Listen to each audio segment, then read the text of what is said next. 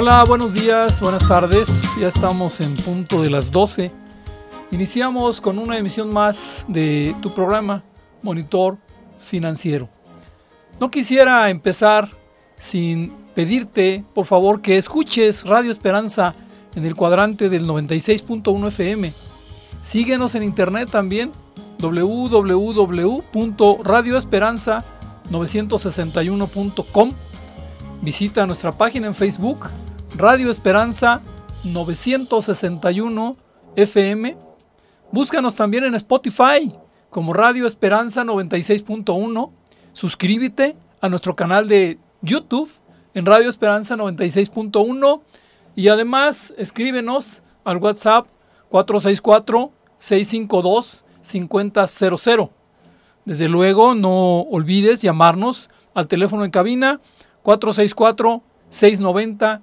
464-690-9601. Pues iniciamos con una emisión más de temas financieros. El tema principal del día de hoy va a ser sobre cómo enseñar a tus hijos a usar productos financieros. Muy importante desde pequeños inculcarles la cultura de las finanzas. No esperarnos a que seamos grandes, a que tengamos problemas para empezar a aprender de cuestiones de finanzas. Pero antes de tocar ese tema de lleno, te quisiera comentar, como ya es costumbre, eh, algunos datos de la macroeconomía que nos afectan a todos. El peso dólar o la cotización del peso contra el dólar, en la mañana que lo chequé estaba en 19, 19 pesos con 97 centavos. Antes de salir de mi despacho para estar aquí con ustedes, estaba en 20.10. Subió el dólar en cosa de minutos, una hora, dos horas. La Bolsa de Mexicana de Valores ha estado estable, 48.487.94 puntos. Igual estuvo cuando abrió. Cuando yo me vine, no había cambios en la Bolsa de Valores. Quiere decir que la economía mexicana en esos momentos está más o menos tranquila. Eh, la mezcla mexicana de petróleo está en 61.29 dólares el barril. También está, ha estado estable. Ahorita no ha habido movimientos que provoquen que suba o que baje en una proporción que pudiera considerarse peligrosa. Un tema que también estuvo muy de moda, pero ya no lo voy a tocar tanto, nada más lo comento, que el outsourcing eh, la nueva ley del outsourcing ya fue aprobada, ya es este, de alguna manera ley y va a ser un reto para las empresas que lo utilizaban, porque tienen tres meses para pasar a su personal de la empresa de outsourcing en que estaban y tenerlos ya en su nómina con todo lo que manda la normatividad fiscal, la normatividad de la ley del Seguro Social, la normatividad de la Ley Federal del Trabajo principalmente. Entonces, esto ya se ha hablado mucho, pero lo importante es que las empresas se preparen, analicen bien sus presupuestos, qué va a pasar al absorberlos, cómo les va a impactar en sus finanzas, en su flujo de efectivo.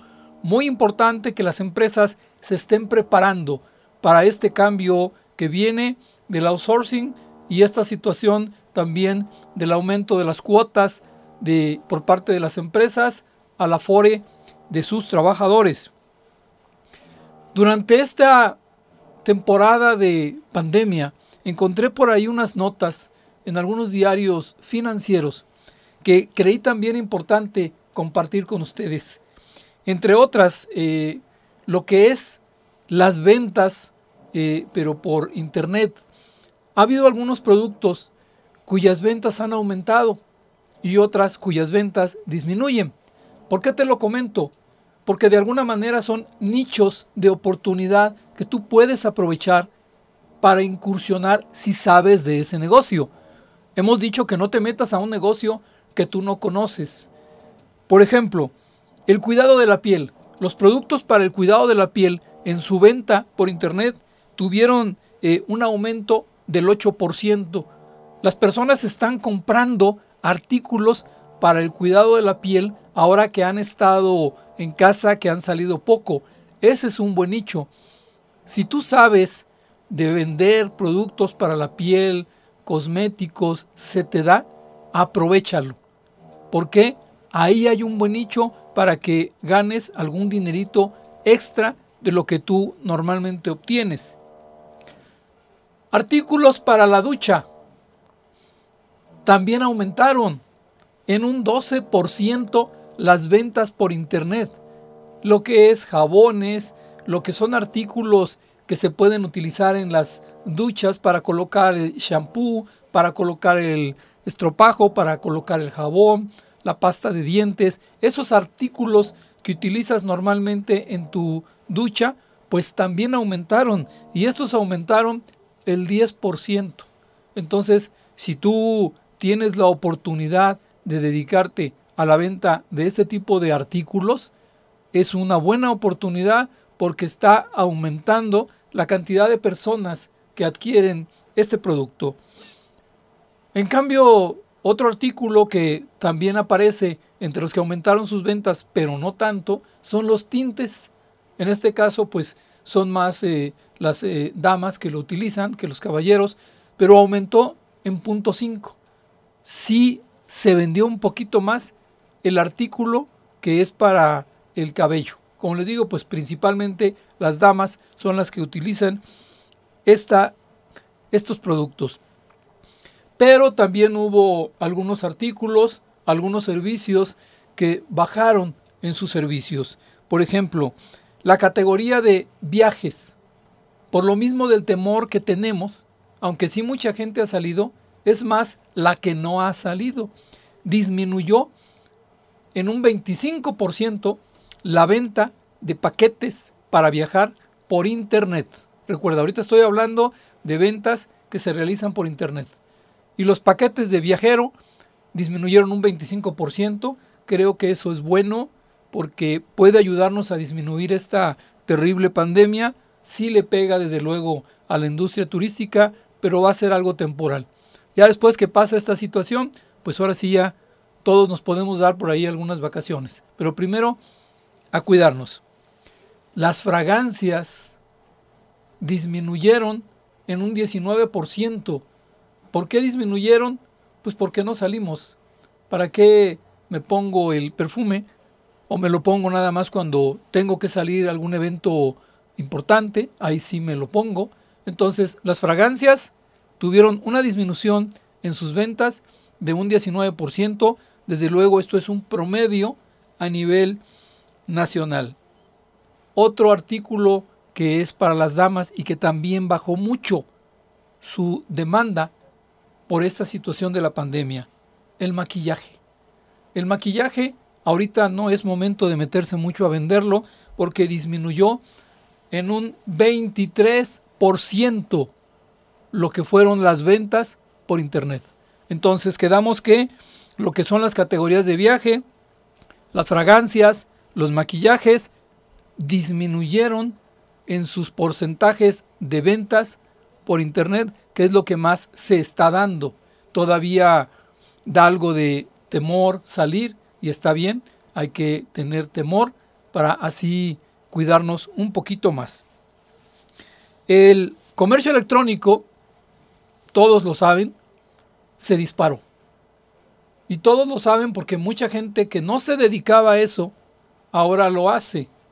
Yo pongo como un caso eh, o dos casos particulares de mi familia eh, que se han metido a vender esos artículos para baño, esos artículos eh, para utilizarse dentro de lo que es la ducha, o también artículos para escritorio, artículos de madera, que pues los anuncian por, la, por el comercio electrónico y han tenido algunas ventas. Esto aparte de su ingreso normal, lo han hecho para ayudarse un poquito más en lo que es sus finanzas personales.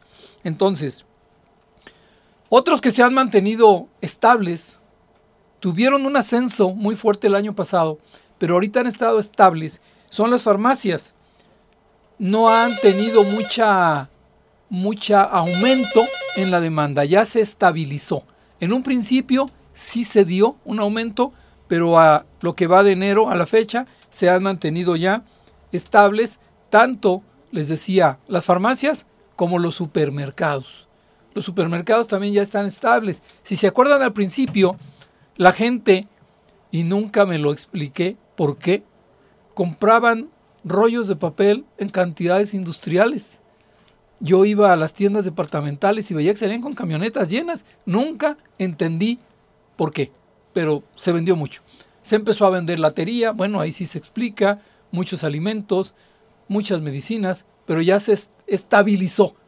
Ya no hay esas ventas eh, o compras de pánico que se dieron en los primeros meses, marzo, abril, mayo del año pasado, cuando les digo que se dieron unas ventas en las tiendas departamentales, se veían muchos estantes vacíos y de artículos que la verdad, pues yo no sé para qué los querían en esas grandes cantidades. ¿Qué es lo que ocasiona entonces, o ahorita qué es lo que nos va a pegar a las finanzas, a todos nosotros? La incertidumbre. No hay mucha certidumbre aquí en México en lo que va a pasar. Se vienen las elecciones, no es mi tema lo político, eh, yo soy apolítico en este sentido, eh, pero sí se refleja en los bolsillos de todos lo que pueda pasar después de las elecciones, dependiendo de lo que la mayoría de los mexicanos decidan. Entonces, hay incertidumbre sobre las decisiones, sobre amenazas que están invadiendo eh, los eh, periódicos, los diarios, las redes sociales, y eso crea mucha, mucha incertidumbre y genera que las empresas, que son las que pueden generar empleos, pues no saben qué hacer y detienen de momento sus proyectos de inversión, porque no saben realmente qué es lo que va a suceder después de las elecciones. Después de las elecciones, entonces sí, quien puede, quien tiene, va a decidir si hace más inversión o no hace más inversión. Ahorita, por ejemplo, con esto del COVID, ya no es la cuestión política, muchas personas que tienen cuartos, que tienen casas, que rentaban para estudiantes, pues de momento tienen los cuartos vacíos. Yo soy maestro en la Universidad de Guanajuato, aquí en, en DICIS, doy clase de ingeniería económica y doy clases de proyectos en ingeniería, pero por internet. Y entre los chavos que tengo yo como alumnos, pues ellos mismos me dicen a veces, pues que yo soy de Apaseo, yo soy de Pastor Ortiz, yo vengo de Michoacán, pero todos están en su casa. Entonces, de momento no gastan en venir a Salamanca, en rentar un lugar, en usar transporte, en comprar alimentos y pues de alguna manera todo eso le pega a las diferentes eh, a los diferentes comercios que tenemos aquí en Salamanca. Entonces, la falta de incertidumbre sí pega. Como les digo, a mí no me gusta mucho meterme en política.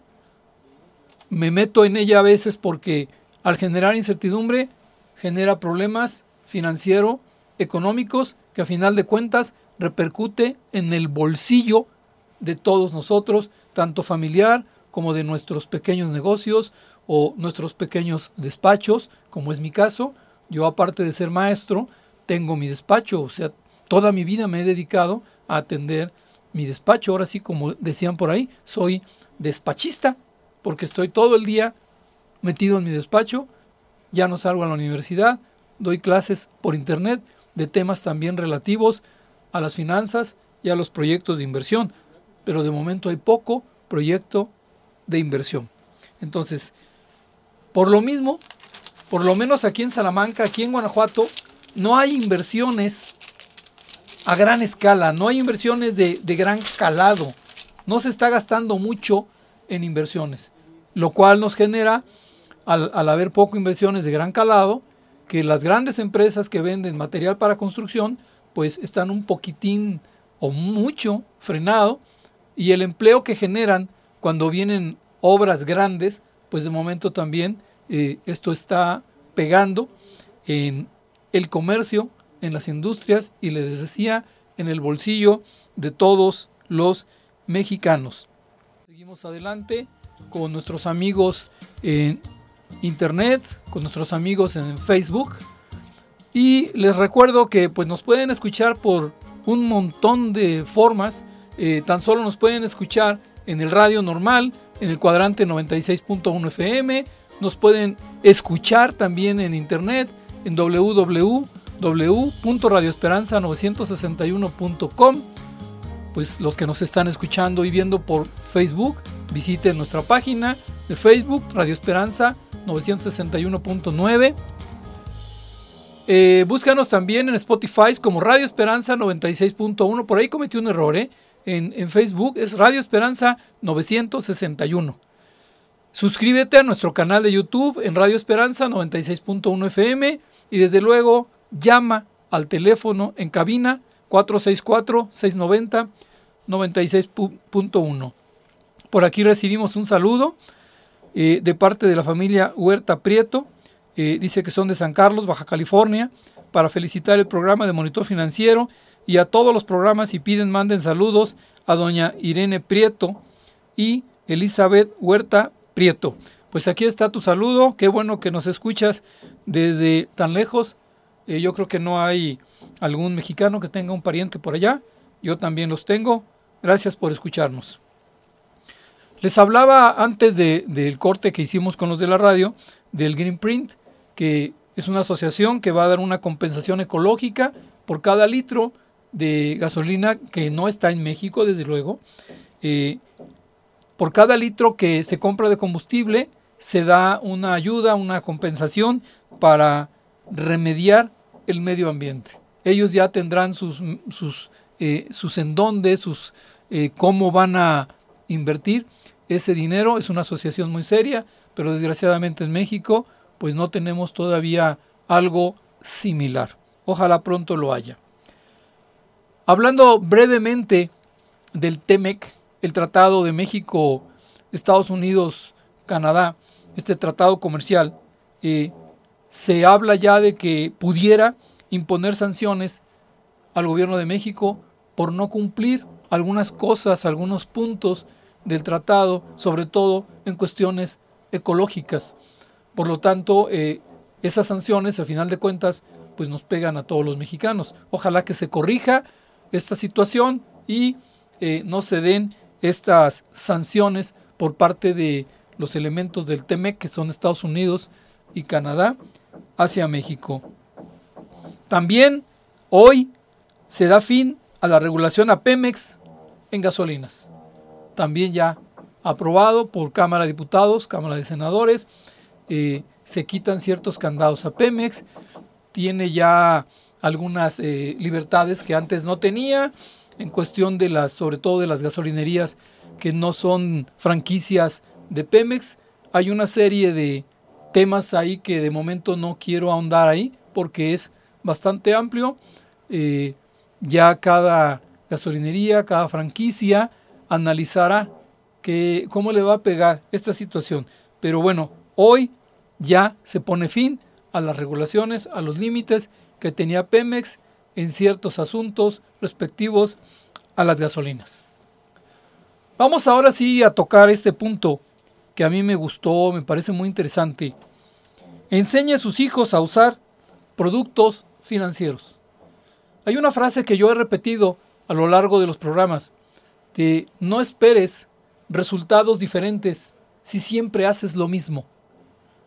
¿Cómo vamos a hacer cosas diferentes? Pues vamos a enseñar a nuestros hijos lo que nosotros hemos aprendido, tal vez a base de, golpes, tal vez a base de sufrimiento, pero podemos enseñarlos.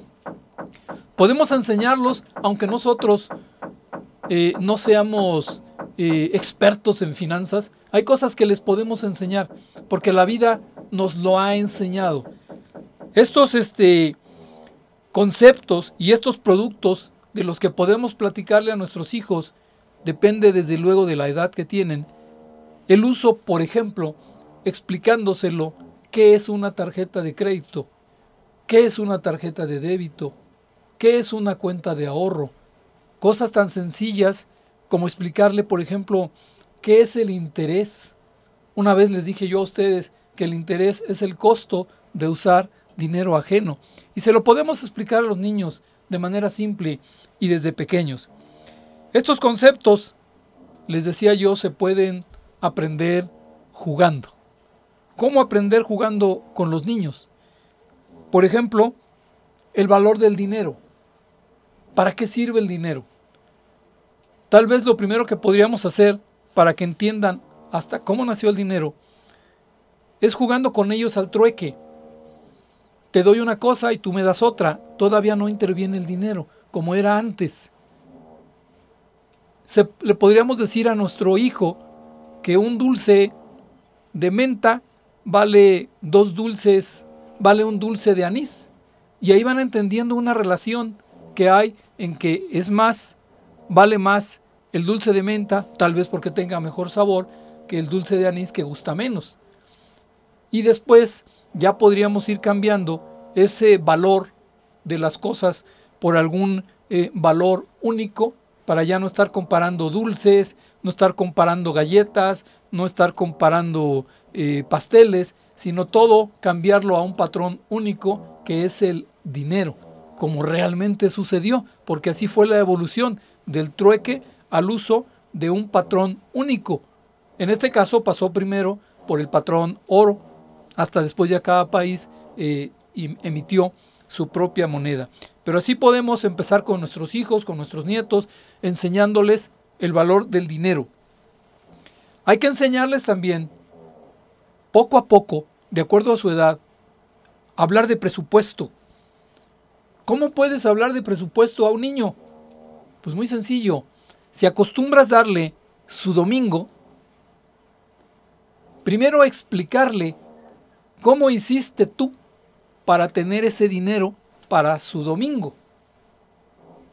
Mi caso particular, siempre que llego a casa todas las moneditas que traigo en la bolsa, perdón, las voy guardando en un frasco que dejé por ahí eh, de cristal, me gustó, y fui echando las moneditas. Si vieran cómo se junta dinero.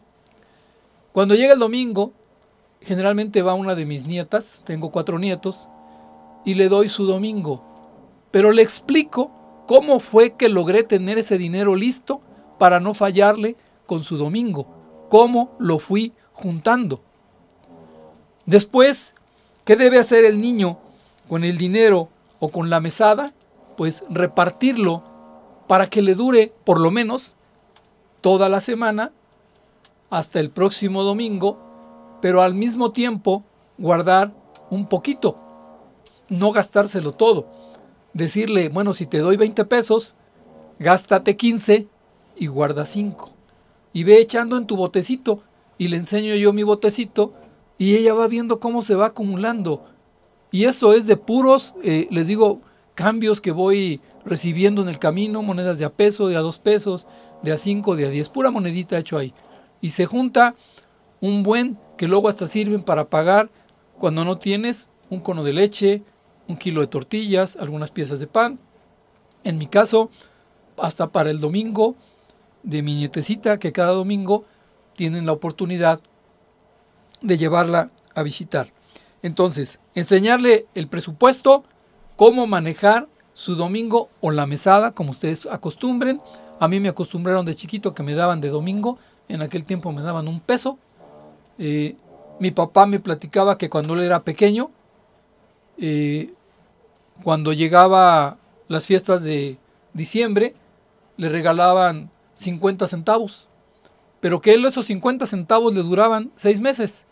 Porque compraba una parte de pinole, hacía conitos de pinole, se ponía a venderlos en la puerta del mercado. El resto, ahí sí, se divertía, se compraba sus dulces. Pero cada que vendía los conitos de pinole, compraba más pinole y así se la llevaba. Y me platicaba él que le duraba ese dinero que le daban aproximadamente seis meses, ¿sí? porque lo administraba bien y hacía un buen presupuesto. Y él era un niño, ni siquiera era una persona mayor, me decía que era niño, él era de Guanajuato y se sentaba en las puertas del mercado Hidalgo, ahí en Guanajuato, a vender su pinole. Entonces, hay que acercarlos a productos financieros. ¿A qué productos financieros podemos acercar a un niño? El ahorro, que conozcan las tarjetas. Cuando pases por un banco, explícale qué es, qué hacen ahí, para qué sirve un banco. Que él entienda que el banco es de alguna manera un intermediario entre los que ahorran y los que piden prestado. Esa es la función general de un banco. Y eso se lo puedes explicar tú también de manera sencilla. Ahorita vamos a ver o vamos a platicar eh, en qué edades de los niños, de los adolescentes, es conveniente ir hablando de diferentes temas. Seguimos aquí en Monitor Financiero con nuestros amigos de Facebook tocando este tema de cómo podemos involucrar a los niños en cuestiones de finanzas. Y lo primero que quedamos era que hay que enseñarles el valor del dinero, hay que enseñarles cómo hacer un presupuesto con su domingo, con su mesada, eh, acercándolos a que conozcan ciertos productos como es el ahorro en un banco, qué es una tarjeta de crédito, de débito, en palabras sencillas y sobre todo qué es un banco. Explicarles también de manera sencilla qué son las tasas de interés y quedamos que una tasa de interés es el costo de usar dinero ajeno. Si yo voy a usar para comprar algo, un dinero que no es mío, no va a ser de gratis. El que me lo facilite, algo me va a cobrar. Entonces, eso se llama interés. Y podemos explicarle a los niños jugando qué es esto del interés, para que lo vayan entendiendo, lo vayan aprendiendo. Por ejemplo, ¿qué enseñarle a los niños de 2 a 4 años? ¿Qué les podemos eh, enseñar? ¿Qué están aprendiendo los niños en el preescolar a esa edad? Están aprendiendo números. Les están enseñando que el 1, que el 2, que el 3, que el 4, cosas sencillas. ¿Cómo podemos aprovechar ese conocimiento rústico, ese conocimiento básico del niño en cuestión de números? Con una alcancía. Con una alcancía podemos enseñarles a aplicar eso que están aprendiendo de los números. Que si tienes una moneda, échasela a la alcancía. Que si tienes dos monedas, a la alcancía. ¿sí? Ahí les podemos ir enseñando a cómo aplicar ese conocimiento y sin querer, financieramente, les estamos enseñando dos cosas. Primero, el concepto de dinero porque con ese dinero, más adelante, van a poder comprar algo que ahorita no pueden comprar porque no les alcanza. Y les estamos enseñando el concepto de ahorro. Eso es fundamental. Cuando yo estaba en primaria, recuerdo que en la escuela donde yo estaba, cada lunes iban dos personas de X banco, pidieron que quien quisiera abrir una cuenta, la abría, eh, desde luego nos daban papeles para que los firmara mamá o papá, y cada lunes iban y recogían lo que cada quien quisiera depositar. No había mínimos para depositarlo. Si yo traía en la bolsa tres pesos, ahí te van tres pesos. Si yo traía cinco, ahí te van cinco. Y ahí se iba acumulando y de ahí me nace a mí la cultura del ahorro y me nació entender qué es un banco, para qué sirve un banco el niño sigue creciendo. Ahora los niños de 5 a 7 años, pues ya ingresaron a primaria. Ahí ya van a tener un poquito más de conocimientos, ya, ya, ya no nada más van a entender que hay números. Ahora van a aprender a sumar, a restar, dividir, a multiplicar. ¿Cómo podemos aprovechar eso de las sumas, sobre todo. Eso de la multiplicación, eso también está muy bueno. Dividir no es malo, porque dividir implica compartir. La que no me gusta es restar, pero bueno, también ahí está. Pero las dos que más me gustan son eh, sumar y multiplicar porque indican más. Y les digo, dividir yo lo interpreto como compartir. Dividir algo que tienes, compartirlo con los demás. Entonces, ¿cómo podemos enseñarle a estos niños ya en primaria estos conceptos? Bueno, pues lo primero que les vamos a enseñar con su misma mesada o cuando deseen algo, que el dinero no crece en los árboles. ¿De dónde salió el dinero? Por eso les decía yo, cuando le doy el domingo a mi nieta, explicarle cómo fue que ese botecito tiene dinero, que no apareció de la nada, que yo lo fui colocando porque ahí fui ahorrando las moneditas que me van sobrando todos los días. Y ella ve cómo el dinero no apareció en ese frasco por arte de magia, sino hubo necesidad de un proceso. Y ese proceso es ahorrar. Decía mi papá, cuida los centavos porque los pesos se guardan solos. Entonces, si tú cuidas lo pequeño, se te va a ir juntando, ni cuenta te das. Lleva esa costumbre de ir echando todas tus moneditas cuando llegues en ese botecito y vas a ver cómo se va a ir acumulando. Entonces, el dinero no crece en los árboles. Eso es lo primero que van a entender. ¿De dónde sale? ¿Qué hay que hacer? Y lo segundo, que se tienen que poner metas a corto plazo con ese ahorro. Si están ahorrando, ¿qué se pueden comprar? Te digo a corto plazo, un mes, dos meses, tres meses. ¿Qué pueden hacer con ese ahorro que van a hacer? Todavía no metemos a los bancos. Ese dinero lo van a ahorrar ahí en su casa. Con una meta de comprarse algo que ellos quisieran, pero que ya les va a costar su propio esfuerzo. ¿Por qué esfuerzo? Porque a lo mejor es ese, esa moneda de 10 pesos, ellos quisieran ir y comprársela de dulces. Y en lugar de hacerlo eso, o guardan los 10 pesos, o guardan 5 y se gastan 5. Y ahí van aprendiendo a manejar un presupuesto, van aprendiendo al ahorro y van aprendiendo a cómo cumplir metas utilizando como herramienta el ahorro. Siguen creciendo los niños. Ya van de 8 a 13 años, ya están a finales de primaria, ya están entrando a secundaria, ya hay más conocimientos, ya entendemos un poquito más las cosas en esa edad. Entonces, ya podemos tener eh, metas de ahorro a largo plazo.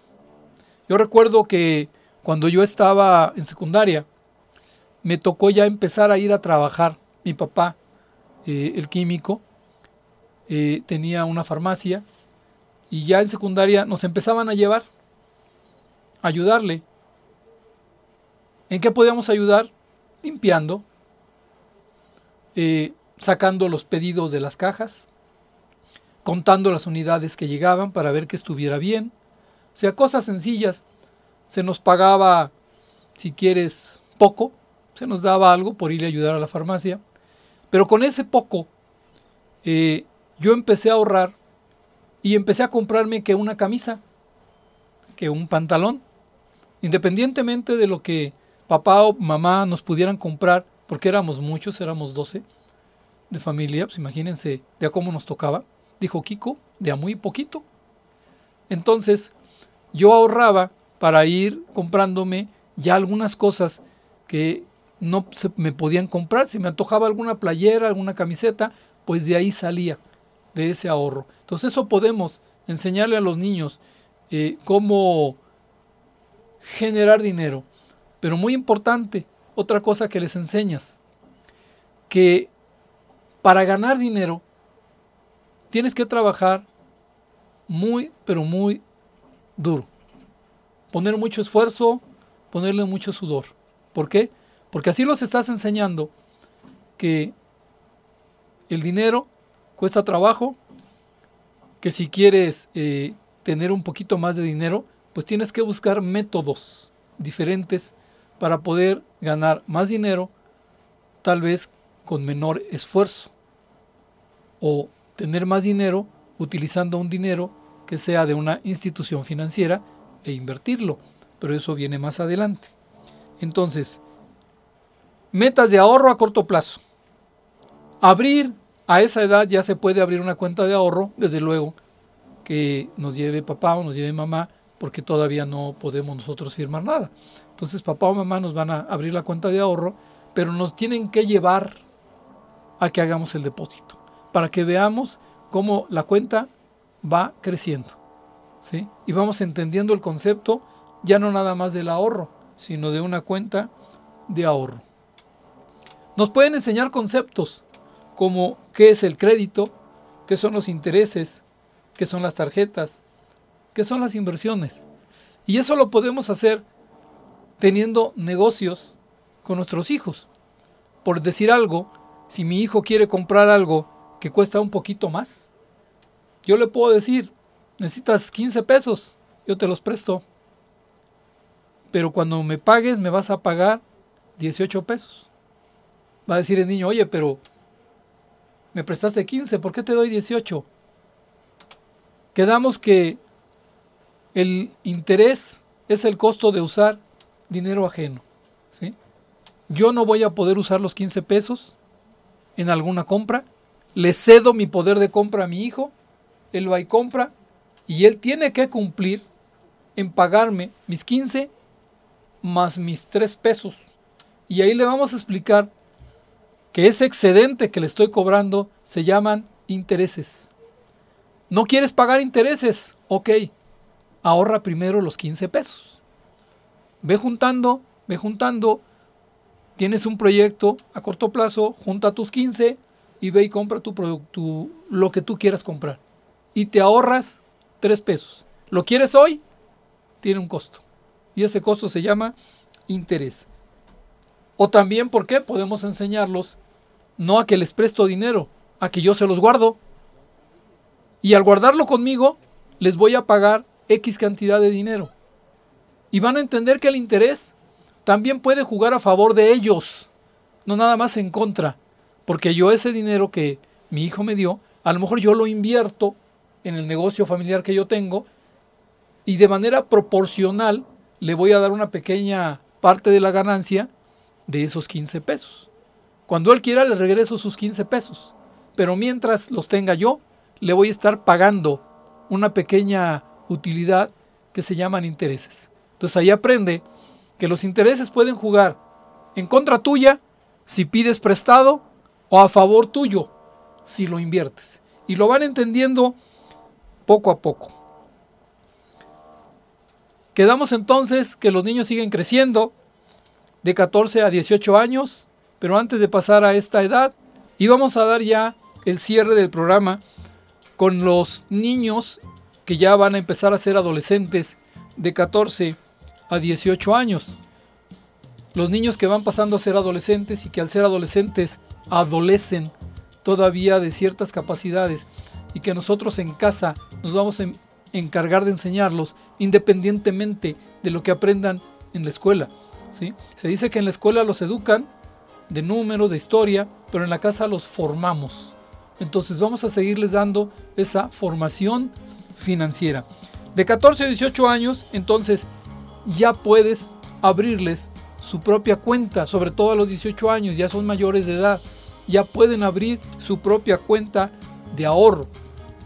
Si tú quieres, puedes hasta darle, si tú manejas tarjeta de crédito bien manejada, puedes darle una tarjeta de crédito con un límite muy pequeño para que entienda la obligación irlo eh, dándole seguimiento, irlo monitoreando en cuanto a lo que gasta, en cuanto a lo que compra, para qué lo quiere, para irle explicando cuál es la manera buena de usar la tarjeta de crédito, cuál es la manera mala, pero que lo entienda con cantidades pequeñas.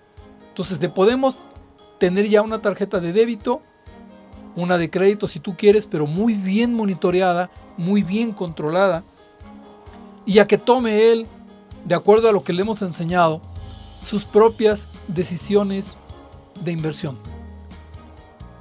En este caso de sus propias decisiones de inversión es si quieren invertir en algún pequeño negocio, qué deben de hacer, qué deben de tomar en cuenta antes de empezar el negocio, no cuando el negocio ya lo tienes. Cuando ya lo tienes, pues ya estás este, embarcado.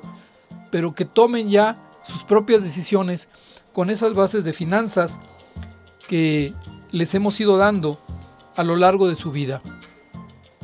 Y de manera general, ¿qué más les podemos explicar?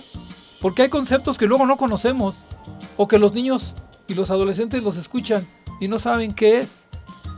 Un concepto, ¿qué es dinero de plástico? Dirán, bueno, pero si es de papel o es de metal. Pues el dinero de plástico, explicarles, son las tarjetas. Ese es dinero.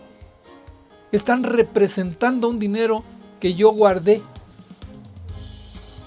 Y puede ser la de débito o puede ser la de crédito. Eso es el concepto dinero de plástico. Explicarles qué es un seguro. ¿Para qué sirve un seguro? ¿Por qué vale la pena invertir en un seguro? Porque, bueno, yo así lo veo profesionalmente como contador. Un seguro no es un gasto, es una inversión. ¿sí? Porque estás protegiendo, estás protegiendo tus bienes.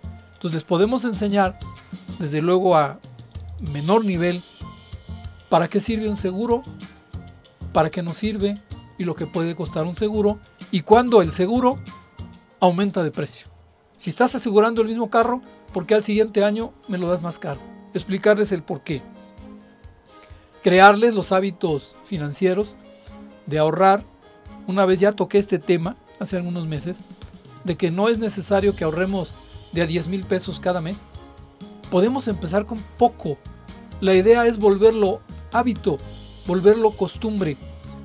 Muy fácil que tenemos hábitos malos, hábitos costosos, hábitos malos para la salud. Esos no nos cuesta trabajo. Pero también podemos agarrar hábitos buenos. Y uno de esos hábitos buenos es ahorrar. Yo agregaría otro que no tiene que ver con finanzas, pero al final ayuda leer, ¿sí? Lean todo lo que puedan. De los temas que les gusten ahorita y ya después hacen se vuelven más selectivos. Sigamos entonces en finanzas. El ahorrar es uno de los mejores hábitos que les vamos a enseñar a nuestros hijos y la disciplina financiera. ¿Qué es la disciplina financiera? Primero, si no lo necesito, no lo compro. No comprar nada más porque se me antojó. Cada semana voy a guardar 100 pesos, pero ser disciplinado, cumplirlo.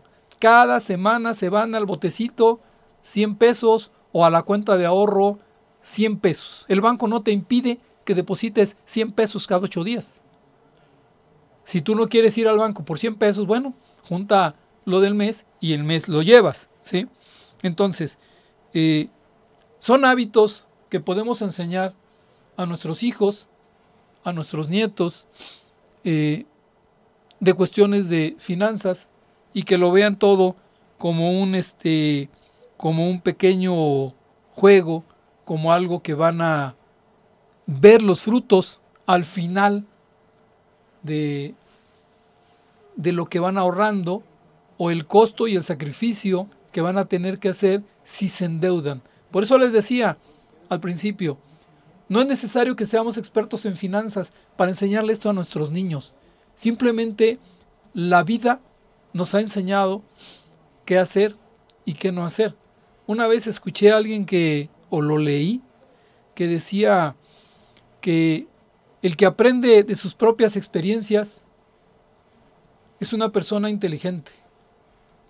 El que aprende de sus propias experiencias y de las experiencias de los demás es un sabio.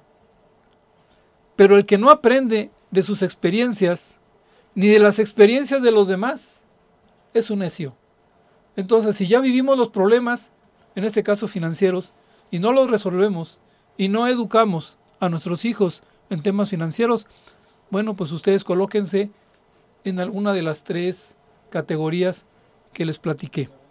Pues este es el tema principal que les traía hoy, aparte de los otros temas eh, pequeños que toqué, el de las finanzas para los niños, cómo los vamos educando. Les agradezco el tiempo que le dedicaron a escucharme, las personas que nos mandaron sus saludos, que fue la familia Huerta Prieto desde San Carlos, Baja California. Entonces, este, pues muchas gracias a todos y ya saben, cuídense mucho, no salgan si no es necesario, cuiden a sus adultos mayores Si les llega el momento de su vacuna, no lo duden, vacúnense. Muchas gracias y hasta la próxima. Te esperamos en nuestra próxima edición. Sugiere los temas de tu interés. Hasta pronto. Y sé sabio en las finanzas.